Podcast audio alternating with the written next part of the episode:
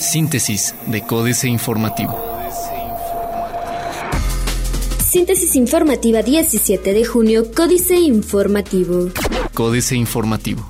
Municipio de Querétaro niega operativo de desalojo en Alameda Hidalgo. No existió ningún operativo de desalojo en Alameda Hidalgo, aseveró Manuel Velázquez Peguero, secretario de gobierno del municipio de Querétaro, al señalar que las patrullas ubicadas durante la madrugada del 16 de junio obedecían al operativo de calles seguras pertenecientes a la Secretaría de Seguridad Pública Municipal de Querétaro. En rueda de prensa, Velázquez Pegueros desmintió la versión difundida por los comerciantes de la zona sobre un supuesto desalojo llevado a cabo la madrugada del 16 a las 4 horas, además de asegurar que las fotografías publicadas en el medio local Noticias obedecían al operativo de calles seguras que también se llevó a cabo en otras delegaciones.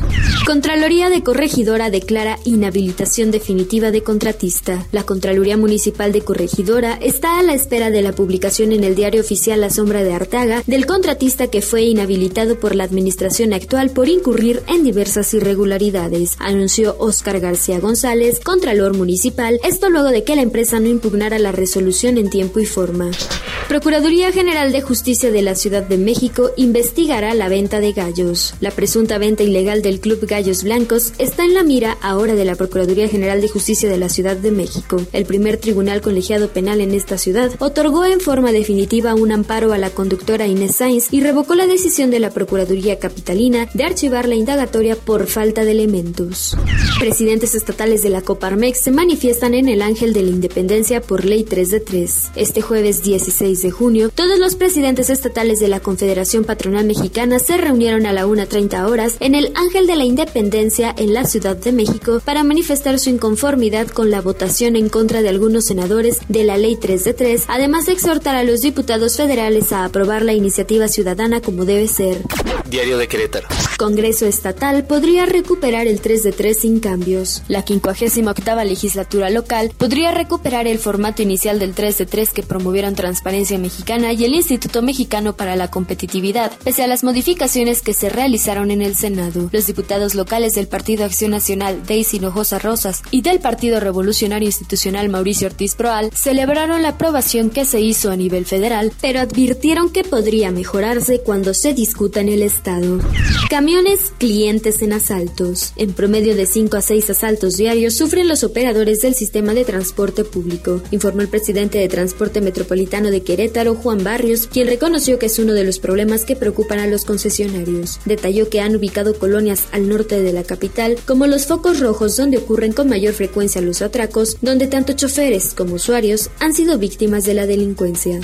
No a chantajes en PRI. El PRI no está para chantajes, afirmó enfáticamente el presidente estatal Juan José Ruiz ante los reclamos después de la conformación del Consejo Político Estatal Tricolor y aseguró que existe y existirá la apertura al diálogo para las distintas corrientes al interior del partido. En entrevista para ABC Radio 107.9, el líder de los priistas en el estado resaltó que es común encontrar diversidad de opiniones, pero descartó que exista una ruptura al interior del Partido Revolucionario Institucional, esto luego de que diversas voces criticaran la elección de consejeros para las comisiones más importantes del Consejo Político.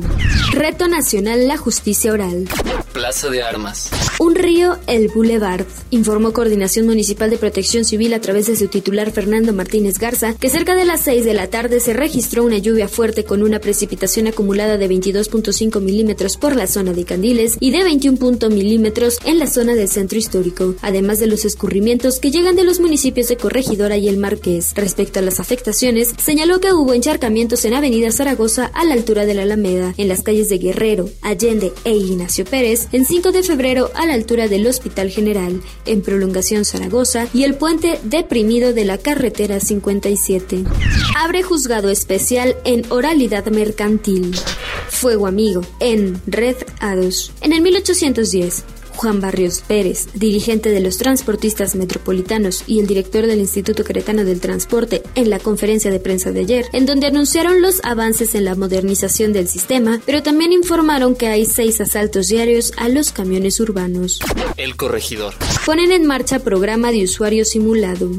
Buscan facilitar candidaturas independientes en Querétaro. Anuncia Eric Salas, presidente de la mesa directiva de la 58 legislatura de Querétaro, que presentó una iniciativa para hacer más accesible las candidaturas independientes en las próximas elecciones, la cual consiste en una reforma a la ley electoral. Quieren comerciantes conocer plan de reordenamiento. Afecta a Instituto Mexicano del Seguro Social carencia de registros de bebés. Noticias. Vinculación, industria, gobierno y academia en área aeronáutica. Buscan constituir partido político. De las cinco organizaciones que pretenden constituirse como partidos políticos locales, Querétaro Independiente inició ayer el proceso para demostrar que tiene el punto 26% de militantes según el padrón electoral del Estado, como lo establece uno de los requisitos, informó el consejero presidente del Instituto Electoral del Estado de Querétaro, Gerardo Romero Altamirano. Ante la demanda, busca UTEC instrumentar el cuatrimestre cero. Reforma auditará SAT vía electrónica a compañías. Mientras los políticos se resisten a revelar su patrimonio, el SAT alista auditorías electrónicas a las empresas. El contribuyente verá en línea una resolución provisional del fisco donde señala la presunta omisión en el pago de impuestos o de alguna obligación fiscal.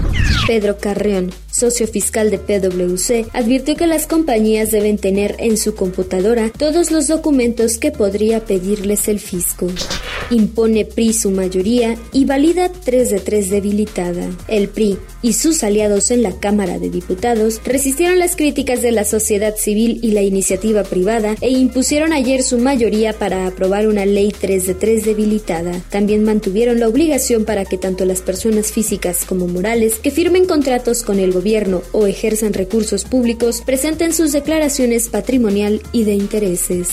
Cierran en Campeche 300 pymes por Pemex. El retraso de pago a proveedores de petróleos mexicanos por su crisis financiera llevó al cierre de 350 empresas en Campeche, la comunidad más petrolera del país, afirmó Alejandro Moreno Cárdenas, gobernador de esa entidad. Aseguró que la deuda a proveedores de la empresa productiva del Estado llegó a ser de 147 mil millones de pesos y aunque ya liquidó 95 mil millones, los retrasos de pago arrojaron una pérdida de cerca de 15.000 empleos en ese estado del sureste de México. Estrenan con asalto sistema acusatorio. La jornada. México, entre las economías más prometedoras de América Latina, dice Santander. Lanzará gobierno política nacional de inclusión financiera, dice Comisión Nacional Bancaria y de Valores. El Banco de México no cuenta con reservas suficientes para soportar mayor devaluación del peso. El Banco de México no cuenta con las suficientes reservas internacionales para soportar una mayor depreciación del peso frente al dólar por un tiempo prolongado, dijo Bloomberg en un reporte dado a conocer este jueves y difundido por el portal de expansión. El reporte advierte que si el Banco Central continúa con la estrategia de recurrir a las subastas extraordinarias para defender al peso, el monto de las reservas caería a niveles inferiores a los que sugiere el Fondo Monetario Internacional, que son entre 165 mil y 170 mil millones de dólares. Baja inversión extranjera en bonos emitidos por el gobierno. Excelsior. Reservas no alcanzan para apoyar el peso. Análisis de Bloomberg. México impulsa el crecimiento en América Latina. En medio del desastre económico y recesión que padecerán algunas naciones de América Latina durante 2016, organismos como el Fondo Monetario Internacional, el Banco Mundial y la CEPAL ubican a México como una de las naciones con mejores perspectivas de crecimiento del subcontinente y con envidiables indicadores macroeconómicos. Por ejemplo, en materia de inflación y tasas de interés. El dólar sin freno cerca del máximo. Crudo de exportación termina en 38.03 dólares. Internacional. Washington podría ofrecer respaldo económico a cambio de que Caracas atienda su crisis política. Salir de la Unión Europea, grave para la economía, dice Fondo Monetario Internacional. Hijo del presidente de Transpetro, acusa a Germán Efromovich de realizar sobornos en Brasil. Otros medios. Ofrecen camas de hasta un millón de pesos. Reforma. ¿Te imaginas dormir en una cama con valor de un millón de pesos? Hoy ya es posible adquirir una en México. Las camas de la marca Hansdens, empresa sueca que manufactura desde 1852 y que llegó a México hace cinco meses con la apertura de su tienda en el centro comercial Santa Fe, están fabricadas con materiales naturales como lino, green o pelo de caballo, algodón, lana y pino sueco, que hacen la diferencia en el mercado del descanso. Gubera. Su streaming suena a bolsa. Apple estaría preparando un iPhone con una pantalla de 360 grados. Agenda Digital 2020, la llave maestra de Chile hacia el desarrollo tecnológico. Financieras. Dinero. Senadores chamaquearon a los ciudadanos. Enrique Galván Ochoa. Aliados en otros asuntos, como en el Tratado de Libre Comercio, la reforma energética, los senadores del PRI y del Verde terminaron de pleito con sus aliados históricos, los líderes de los organismos del sector privado, las llamadas cúpulas, en particular con el Consejo Coordinador Empresarial y la Coparmex. Y la agarrón también incluye a los representantes de grupos ciudadanos. El desencuentro tiene que ver con la Ley 3 de 3. México S.A. Oro privatizado. Carlos Fernández Vega. Los gobiernos gerenciales latinoamericanos, con el mexicano a la cabeza, no cesan en su empeño de entregar absolutamente todo a manos privadas y hacer de sus países meros paraísos al servicio del gran capital. Muy poco queda ya por adjudicar y el gastado discurso oficial, privatizar es impulsar el desarrollo y repartir equilibradamente la riqueza, se topa con una realidad lacerante. América Latina está desbordada de pobreza y, a la vez, una minoría es insultantemente cada vez más rica. Capitanes. Rodrigo Puga es el nuevo capitán de Pfizer México y tendrá el reto de acelerar la llegada al país de los medicamentos más innovadores en cáncer que el laboratorio tiene muy avanzados en Estados Unidos. En 2015, invirtió en investigación y desarrolló 16 millones de dólares en México y opera con 1.500 empleados. Políticas. Venganza 3 de 3. Jaque mate Sergio Sarmiento. Nunca me gustó la llamada Ley 3 de 3. Me parece un despropósito obligar a un funcionario a exhibir sus declaraciones de patrimonio y de impuestos. Una cosa es que el funcionario o el ciudadano presenten estos documentos y en caso de alguna orden judicial se verifique la información, pero muy distinto es obligar a una persona y además a sus parientes a dar a conocer información que debe ser privada. Desafortunadamente, la misma expresión 3 de 3 se ha convertido en un mantra que se repite como lema político.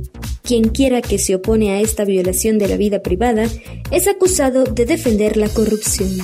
La cama de Le Corbusier, Juan Villoro. Con excesiva frecuencia, los homenajes semejan funerales de cuerpo presente. El protagonista escucha el torrente de elogios y difícilmente se sustrae a la extrañeza de haberse convertido en figura, ícono o leyenda es decir, en una simplificada del malentendido. Rara vez se mencionan los sinsabores, las irritaciones, las imposibilidades que sirvieron de soterrado estímulo al logro que ahora se festeja, entre otras cosas, porque pocos conocen las áreas de sombra que sustentan la parte visible y encomiable de la obra. Les falla la lectura. Manuel Jauregui. Al triunvirato dictatorial que impone la agenda política nacional le está fallando la lectura. De plano no están leyendo nada bien. Se atragantan con la lectura del momento nacional que vivimos en México. Ni Osorio, ni Gamboa, ni Beltrones, y menos su patrón, están midiendo el gravísimo error que cometen al implementar la orquestada y perversa oposición a la promoción de genuinas leyes anticorrupción y a transparentar el ejercicio de la función pública con la Ley 3 de 3 que la sociedad está demandando de manera más clara y enfática. Síntesis de Códice Informativo.